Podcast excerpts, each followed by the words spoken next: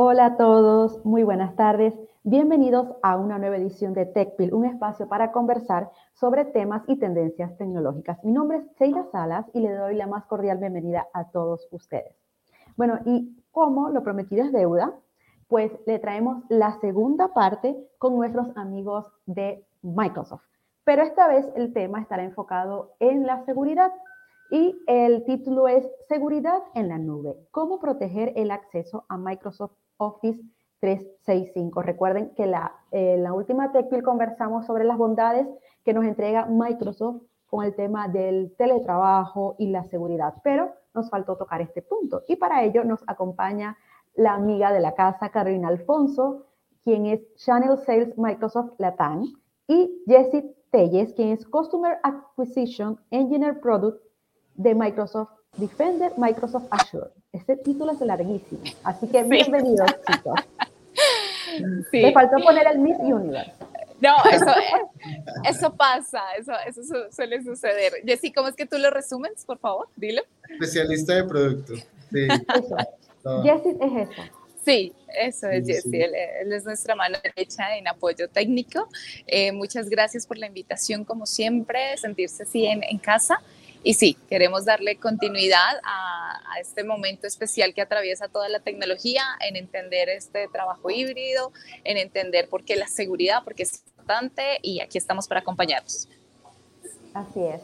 Bueno, y para ello, antes de comenzar la conversación, les comento que no se preocupen si llegaron tarde a la, a la charla, pues eh, va a quedar piñada en el perfil de Seguidor Chile. Recuerden que para saber que estamos en vivo tienen que seguir nuestro perfil en LinkedIn, Seguidor Chile. También pueden escucharnos en Spotify, busquen en la sección de podcast, encontrarán TechPil, Seguidor Chile y en YouTube también está esta y otras ediciones. Así que bueno, Vamos, ah, y también recuerden, si quieren hacer alguna pregunta, sugerencia, escríbanla, déjenla en la cajita de comentarios y con mucho gusto se lo voy a hacer a los chicos durante la conversación. Ok, vamos a entrar en tema. Así que, ¿cuál de los dos me va a responder la siguiente pregunta? ¿Qué caracteriza la era de trabajo híbrido? Yo creo que aquí la que puede responder es Carolina, quien está conectada desde un café. Sin duda, sin duda, estamos aquí haciéndole sentido a las bondades que tenemos de, tecnología y desde Microsoft. Entonces, bueno, eh, sin duda esta era de trabajo híbrido creo que impacta tres cosas importantes. Por un lado, eh, el tema de que tenemos diversos dispositivos en conexión hoy en día. Eh, mi caso puntual, por ejemplo, el momento más fácil y, efectivo fue conectarme desde el celular. Entonces, e, eso es lo que lleva al trabajo híbrido, conectarse desde diferentes dispositivos. Eh, sé que Jesse también estaba eh, visitando cliente y tiene que conectarse a otras redes eh, para poder hacer su trabajo. Entonces, está haciendo que las personas estemos en diferentes lugares, que tengamos que acceder a diferentes dispositivos y adicional a diferentes redes. Entonces, eso es algo que está marcando el trabajo híbrido, pero que finalmente pues estemos aquí a la hora de, compartirles eh, la tendencia en temas de seguridad. Eh, y por qué cobran mayor relevancia ahorita en este, en este tema de trabajo híbrido eh, y más con temas de ransomware, phishing, bueno, ya cosas más al detalle que el experto es Jesse Pace. Bueno, Jessy, no te me vayas a adelantar, que ya aquí Caro nos hizo la super introducción. Ok, ¿cuáles son los tokens que ofrecen Microsoft Office 365 a sus usuarios? Bien, nosotros desde el lado de Microsoft ofrecemos diferentes niveles de seguridad, eh, también eh, ofrecemos diferentes eh, estrategias y diferentes funcionalidades que permiten a los usuarios tener una seguridad de tipo corporativo. Eh, de este lado tenemos el doble factor de autenticación, que es uno de los eh, pilares y uno de los mayores elementos de seguridad que tenemos dentro de Microsoft 365, que sí o sí ayuda a los usuarios a que puedan tener esa tranquilidad de que su cuenta, su identidad, sus datos y toda la información que trabajan en nube está 100% protegida. Entonces, uno de estos niveles es este, que es el doble factor de autenticación. Otro nivel de seguridad como tal es eh, el, acceso por eh, PIN, que te permite, sí o sí, que no tengas que estar recordando la contraseña constantemente, esa contraseña de 10 caracteres, de 15 caracteres que de pronto no la tienes a la mano. El acceso por PIN es una de las funcionalidades que permite hacer la vida y hacer la conexión un poco más eficiente. Claramente también todas estas dos, estas dos tecnologías, eh, las conectamos con un token físico que podemos utilizar eh, y configurarlo, ya sea con el PIN o ya sea con el doble factor de autenticación para poder hacer el inicio de sesión. Entonces, estas capas de seguridad y estos niveles de seguridad ayudan a que los usuarios eh, pues, puedan estar mucho más seguros, puedan tener esa tranquilidad de que pueden seguir trabajando 100% remoto como lo estamos haciendo en este momento. Ya, bueno, te voy a ser sincera, tengo entendido que es el 2 que se llama esa, ese paso. Yo no lo hago. Tengo que hacerlo. Es necesario hacerlo. Es una de las funcionalidades que nosotros estamos implementando. Eh, claramente con todo este tema de la inteligencia artificial se vuelve un reto, ¿no? Mm, ¿Por qué? Porque mm, puede pasar que nos pueden clonar la cámara, la, la, cara. Eh, ¿En, serio? En, la, en, la, autenticación, sí. Eh, pero seguimos mejorando y seguimos trabajando y ahora con la vinculación de ChatGPT hemos hecho unos arreglos ahí bastante interesantes que eh, eh, hacemos mucho más eh, definida el acceso por, por Face ID, que sí o sí, pues hace posible que la seguridad sea un poco más mayor, ¿no? Que estos tokens que acabo de, de, nombrar. Ah, sí, perdona, ahí te, ahí te complemento, sí, te complemento, sí. hay, hay, niveles, como lo decía Jesse, de, de seguridad y eso va de acuerdo también a cada licencia y a cada necesidad y lógica y madurez que tenga cada compañía. Eh, estamos hablando de unos esenciales y, básicos como es el, doble factor de autenticación em, o algo tan esencial como el hecho de que tú tengas abierto un archivo y por alguna razón eh, te conectaste o miraste otra cosa o te desplazaste a otra sala de juntas y cuando regresas y quieres volver a ver el archivo, te pide validar de pronto eh, que seas tú entonces, a esos niveles de seguridad como tan sencillos o que uno pensaría que no, pero ya los aplicamos desde Microsoft con aras a garantizar eh, protección en la información y en el acceso de las personas eh, que están en los dispositivos. Increíble. Antes, no sé, en los 80 cuando uno veía las películas, bueno, no voy a decir cuando veíamos, no voy a decir eso. bueno, las películas de ciencia ficción de los 80 eh, era casi que irreal cuando te, uno decía, wow, que era por el iris, que te daba una camarita, una luz infrarroja y en el iris allí como que te, te, te, abría, te autorizaba el acceso y uno que, wow, pero ya llegamos a ese punto. Hemos llegado a ese punto. Eh, cada día venimos eh, identificando eh, más niveles de seguridad, más pasos que permitan sí o sí pues, a los usuarios ser un poco más efectivos en conservar su información. La información es algo vital y es uno de los activos más valiosos que hoy en, las compañías tienen. Bueno, primero están sus empleados, claramente, ¿no? Pero pues la información se vuelve ese activo en donde pues a través de tus datos pueden acceder a tu información financiera, tu información bancaria, a tus registros de salud y pues eh, eso es lo que eh, hemos venido haciendo es, ese enfoque, ese hincapié a seguir reforzando la seguridad, a seguir colocando esas capas de seguridad, porque no basta con una sola capa, sino que tenemos que seguir agregando y agregando más niveles de autenticación que permitan esa seguridad. Genial, bueno, y antes de seguir a la siguiente pregunta, no sé, este hombre se puso en negro, pero este para darle misterio al asunto. no se preocupen, estamos muy en vivo. este, les recuerdo que si tienen algún comentario, pregunta, sugerencia, que formularlos, por favor dejen en la cajita y yo se lo voy a leer a los chicos durante la entrevista. Entonces, justo lo que estás conversando, el tema de eh, la seguridad, eh, les pregunto, ¿cómo los usuarios pueden conectarse de forma segura a la nube? Bien, existen diferentes modelos y existen diferentes eh, maneras de conectividad. Desde el lado de Microsoft 365, aparte de estos niveles de seguridad, eh, pueden sentirse tranquilos con nuestro ecosistema de Microsoft Teams, donde tenemos ya unas herramientas de seguridad que sí o sí hacen hincapié a proteger tanto la transmisión que, se tiene como los datos que se comparten dentro del ecosistema. ¿No? Mm, los usuarios pueden sentirse seguros al navegar en una suite de Microsoft 365 porque dentro de nuestro bundle adicionamos productos ya de seguridad, productos que permiten elevar ese nivel de seguridad, no solo en la identidad, sino en los dispositivos que están atados a esa identidad.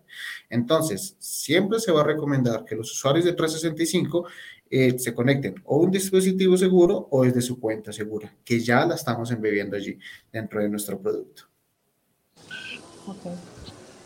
Hay algo importante adicional y es que eh, cuando hablamos de seguridad, usualmente a nivel de empresas venían como con el chip de que la seguridad era solo un antivirus. Eso ya cambió. Eh, ya la lógica de mm. seguridad es, es diferente y lamentablemente hay varias empresas que consideran, como yo estoy pagando mi antivirus, estoy tranquilo, pero los niveles de, de, seguridad son diferentes. A mí me gusta a veces hacer la analogía y es como una especie de, de policía que tenemos rondando en nuestra red de, de, tecnología de Microsoft, el cual cuando detecta algún movimiento que no corresponde genera la alerta. Es diferente a un antivirus que sencillamente sabe que es atacado por, eh, por algo, alguna descripción que ya conoce, reacciona y, lo, y digamos que lo, lo puede acabar o encapsular. Mientras que la lógica de Microsoft eh, sí es estar eh, continuamente monitoreando, no esperando a que lo ataquen, que es muy diferente. Entonces, desde allí, la lógica de seguridad eh, parte esa diferencial de lo que es Microsoft. Genial. Y ahora, conversando sobre este tema, ¿cuáles son las integraciones disponibles que tiene Microsoft 365? Dentro del ecosistema de 365, nosotros eh, pues hemos hecho unos avances bastante interesantes y bastante grandes, donde integramos la intranet de la organización, integramos la virtualidad, ofrecemos todo un ecosistema que permite sí o sí tener ese, las aplicaciones accesibles, acceso a reportería, acceso a la ofimática, eh, pero no solo eso, sino que mm, para, para, el mes de diciembre y enero hemos hecho una integración bastante interesante, que es eh, la ayuda a todas las personas con discapacidad para poder hacer la transcripción de los mensajes en Microsoft Teams y estamos incluyendo el, el, lenguaje de señas dentro de Microsoft Teams para que las personas que tengan esa discapacidad puedan entender y puedan tener esa inclusión dentro del servicio de Microsoft Teams. Entonces, nosotros como Microsoft no solo pensamos como tal en integrar y seguir integrando productos como tal dentro del licenciamiento, sino que queremos es, eh, más que integrar productos, es integrar personas, es conectar con las personas, es que este servicio sea eh, apto y disponible para cualquier tipo de persona. ¿vale? Porque lo, que más nos importa a nosotros es poder generar esa conexión, es poder tener esas personas que sí o sí necesitan de la, tecnología y que trabajamos en la tecnología para poder seguir ayudando a este tipo de, de, personas, ¿no? En particular. Ok.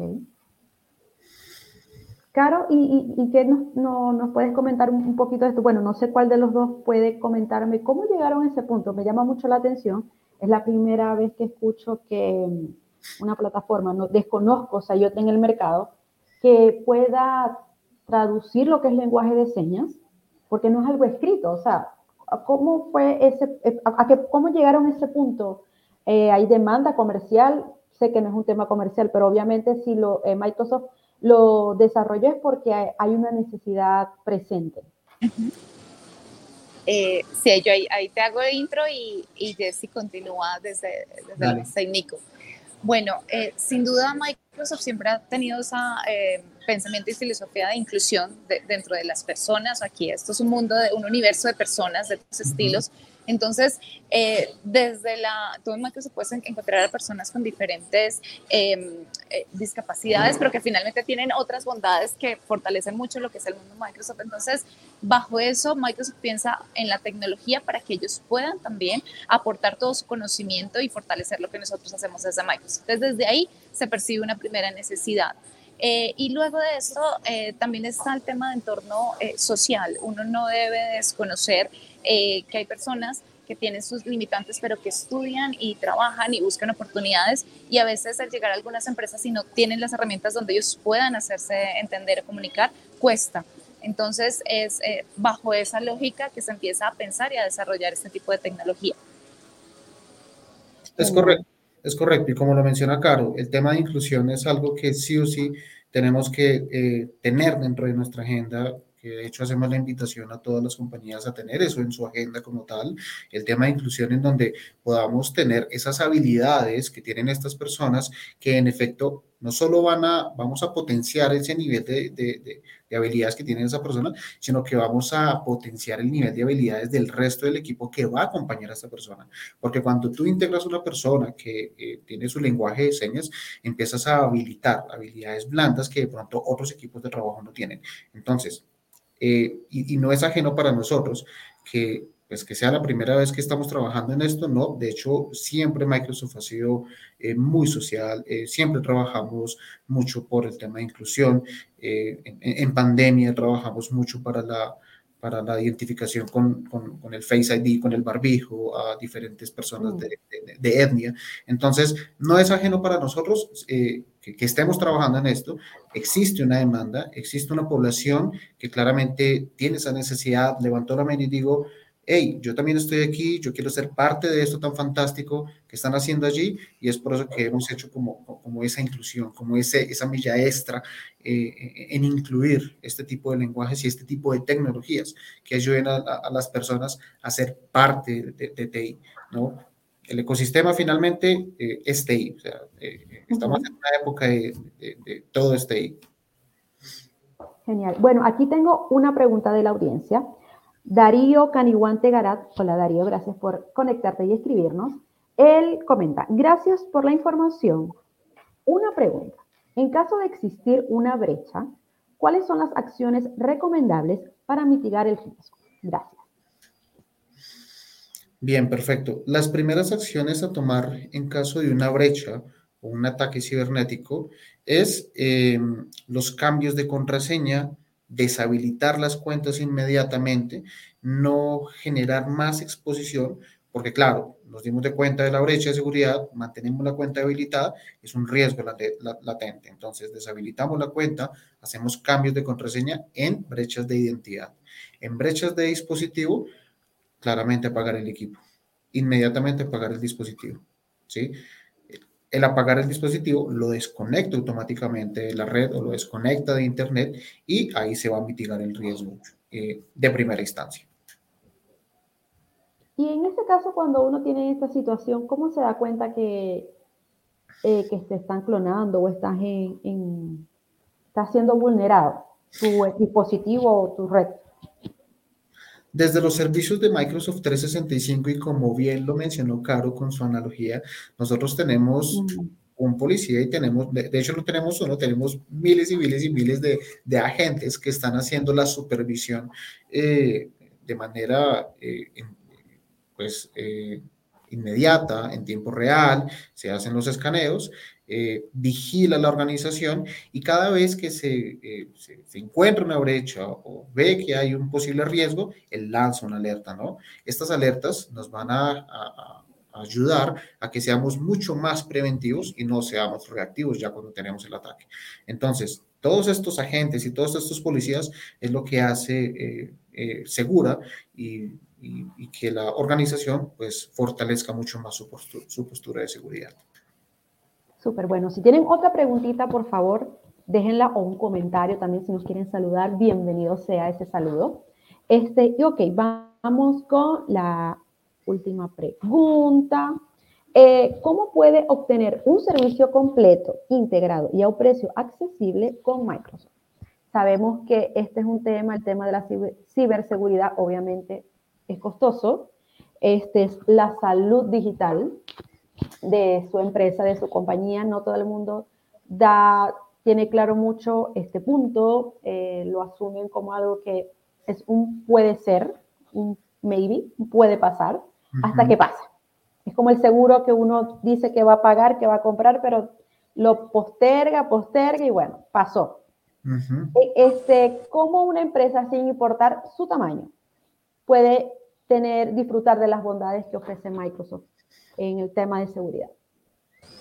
Bueno, antes de, irnos a esa parte, porque bueno, cuando hablamos ya de, precios, ahí los expertos, decimos nosotros siempre, son eh, nuestros partners, en este caso Seidor es el experto en hacerle todo ese acompañamiento al cliente final.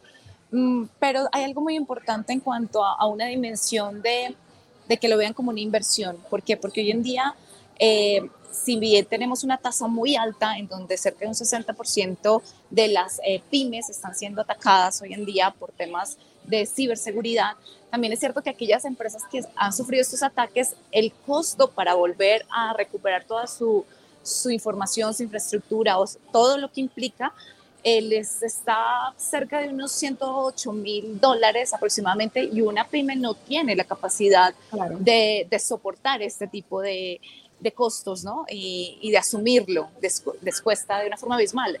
Cosa contraria que puede pasar con una empresa grande, corporativa, pero a las pymes eso le cuesta. Entonces ahí es donde decimos, piénsenlo como la inversión eh, de que no llegue a ese momento ¿no? catastrófico en donde perdió toda su información y demás. Esa, es la, la, intro de netamente invertirlo, protegerse. Sí. Ahí, Jessy, ¿qué nos puede sumar?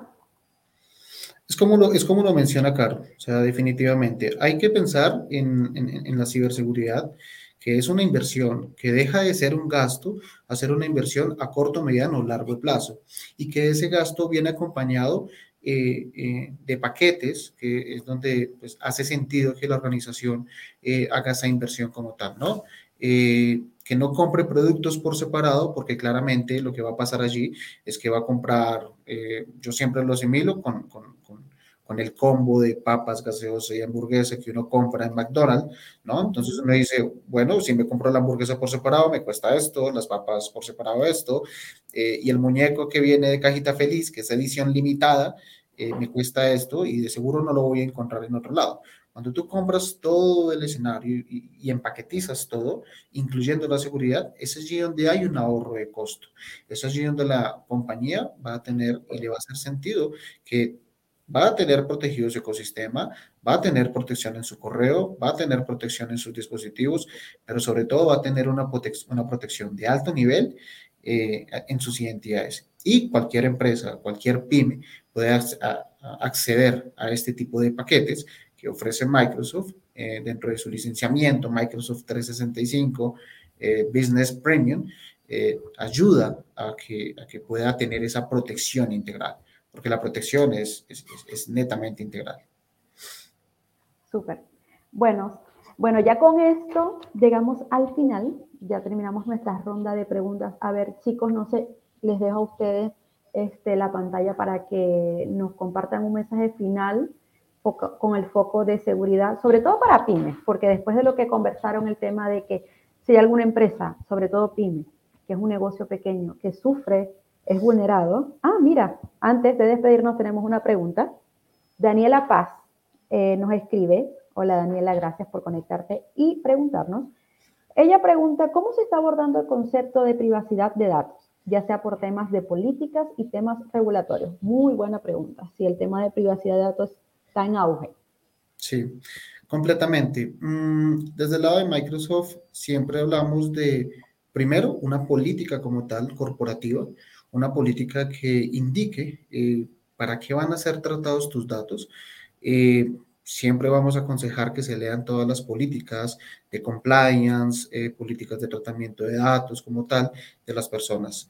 Segundo, nosotros desde el lado de Microsoft cumplimos pues con todas las normas de seguridad y ciberseguridad de tratamiento de datos y que tenemos productos que ayudan a las organizaciones a tener esa protección de datos, ¿no? Entonces, puedes tener allí eh, eh, varios sabores de productos dependiendo de lo, que, de, lo que la organización quiere implementar, ¿no? Entonces, en, en, tema de protección de datos, tenemos allí una variedad de sabores interesante. Genial. Bueno, gracias por responder esa pregunta, Jessie. Y ahora, como les estaba preguntando, bueno, ahí les dejo a ustedes las pantallas para que nos puedan contribuir con algún tip, algún consejo, eh, sobre todo para esos dueños de negocio pymes, de empresas pequeñas que quieren que quieren ponerle foco al tema de seguridad, no importa el tamaño, igual como bien lo dijo Jesse en un punto de la conversación, la información es poder y mucha gente no tiene escrúpulos para robar datos y afectar su negocio. Así que, ¿qué, ¿qué, podemos hacer nosotros para ayudar a esos empresarios, a esos gerentes TI? ¿Qué cosas pueden ellos considerar al momento de apostar por la seguridad de la compañía? Uno de los... Adelante, Caro, dale, te, te, te la palabra.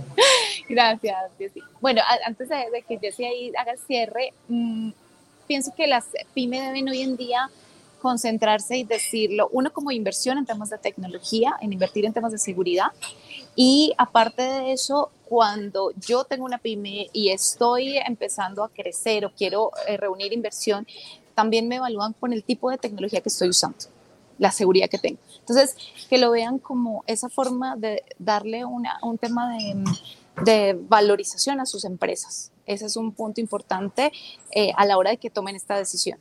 Y pues Luego ya vienen esos tips que ya Jessy es el experto eh, en, la aplicabilidad y en la usabilidad. De preferencia, no usar el país como contraseña, por favor. O sea, no más.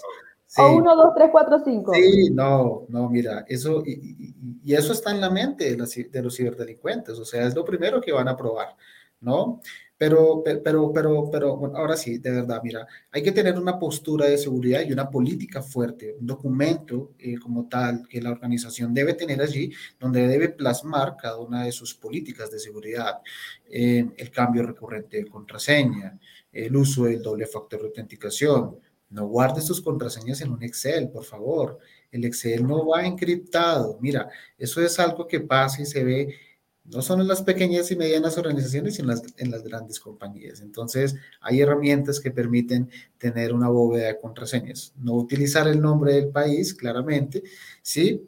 Eh, y tener buenas prácticas de seguridad, ¿no? Entonces, no abrir tu correo electrónico en cualquier equipo de cómputo, que me encontré un equipo de, de, de, afán y, no tengo más y tengo que contestarlo. Eh, eso es importante, no conectarse a redes eh, abiertas, desconocidas que, no sabemos eh, quiénes están habitando en esa red abierta gratuita, ¿sí? Entonces es importante que, nos llevemos estos mensajes, ¿no? Como ese decálogo de seguridad como tal, eh, y no caer en, las promociones exuberantes que te ganaste un, que te ganaste eh, un paseo por la Riviera Maya, que con todos los gastos pagos, no caer en eso, porque claramente siempre los ciberdelincuentes están buscando la manera de podernos engañar, de podernos hackear la mente. Y hoy en día son más sofisticados esos mensajes. Antes uno los identificaba por el, porque eran exagerados los emojis, porque habían errores de ortografía, pero hoy en día son mucho más estilizados y llegan a, hablarte cosas que sí están en tu realidad de entorno de datos, de información, donde tú puedes caer muy fácilmente. Entonces hay que ser muy cuidadosos. Claro, una pregunta, ahora sí, es que me, me acabo de, eh, maquinar aquí. ¿Por qué deberían apostar, o que, mejor dicho, ¿qué tiene Microsoft como propuesta de valor diferencial en comparación a otras nubes de seguridad que hay en el mercado? Porque me puse en los zapatos de este, de este dueño de negocio que dice, bueno, que está bien, manos a la obra. Vamos a buscar cuáles son los mejores candidatos. Ahorita, ¿cuál es la, ¿por qué eh, Microsoft puede ser una buena opción para ellos? Bien, mira, mm, ¿por qué Microsoft? ¿Por qué elegir Microsoft? Porque Microsoft dejó de ser del producto Microsoft para Microsoft, ¿no? Nosotros ahora somos integradores. Eh, tenemos un ecosistema que integramos con diferentes fabricantes, que integramos tanto nuestras soluciones nativas con nuestros sistemas operativos Windows y integramos también soluciones de terceros eh, dentro de la nube de 365. Entonces, nosotros somos como tal una compañía que ha venido evolucionando, que ha venido aceptando a diferentes fabricantes y que el objetivo de Microsoft como tal no es solo proteger el producto de Microsoft o, el ítem como tal de Microsoft, sino que entendemos que las organizaciones de hoy en día son multimarcas, son multicloud y que desde nuestro lado tenemos un producto que le permite proteger un ecosistema entero. Sin duda, y adicional, cuando hablamos de Microsoft 365, estamos hablando que nuestra suite de, productos está hecha y pensada también para los procesos de las empresas, ¿no? Y que sabemos que van cambiando y evolucionando en la medida que lo exige el mercado y la demanda. Entonces, la flexibilidad que tenemos desde Microsoft es infinita y adaptable para el momento en el que se encuentran las empresas. Entonces, esa es una razón también eh, importante de por qué Microsoft. Genial. Bueno, ahora sí los dejo ir, dejo ir a Caro para que se tome su cafecito, a Jessy también para que tome un té ahí en la mañana. Este, gracias chicos de verdad por acompañarnos. Hoy conversamos sobre seguridad en la nube, cómo proteger el acceso a Microsoft Office 365. Para ello nos acompañó Carolina Alfonso, Channel Sales Microsoft Latam y Jessy Telles, quien es, preséntate Jessy, por favor. Mi nombre es Jessy Leandro Telles, soy especialista de producto eh, para toda la región y, al equipo de Seidor, pues muchísimas gracias por la invitación, encantado de estar acá. No, gracias a ustedes de verdad chicos por participar, por compartirnos mucha información de valor, porque yo sé que esta cápsula va a ayudar a los gerentes de I, los tomadores de decisiones a, ponerle foco al tema de seguridad. Y ya saben, si tienen alguna pregunta, si llegaron tarde en la entrevista, no se preocupen porque pueden revisitarla. La vamos a dejar piñada la entrevista en el perfil de Seidor Chile. Allí pueden seguir comentando, preguntando. Nuestros invitados, como van a estar etiquetados, van a poder leer todos sus comentarios y resolver cualquier duda que tengan en el momento de ver o escuchar la conversación, porque sí también nos pueden escuchar en Spotify, pueden encontrar en la sección de podcast esta edición y otras ediciones pasadas en el perfil de podcast de Seidor Chile.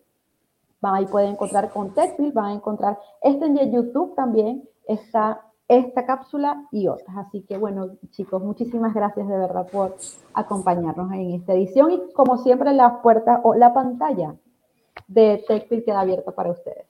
A ustedes mil gracias. Un beso gigante. Que estén bien. Cuídense. Hasta luego. Excelente fin de semana, chicos. Chao.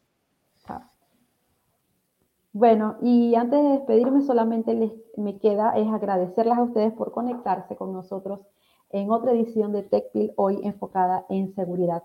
Muchas gracias por acompañarnos. Les deseo un feliz fin de semana y espero que nos acompañen en las futuras ediciones de TechPil. Mi nombre es Taylor Salas y fue un placer acompañarlos. Besos. Chao.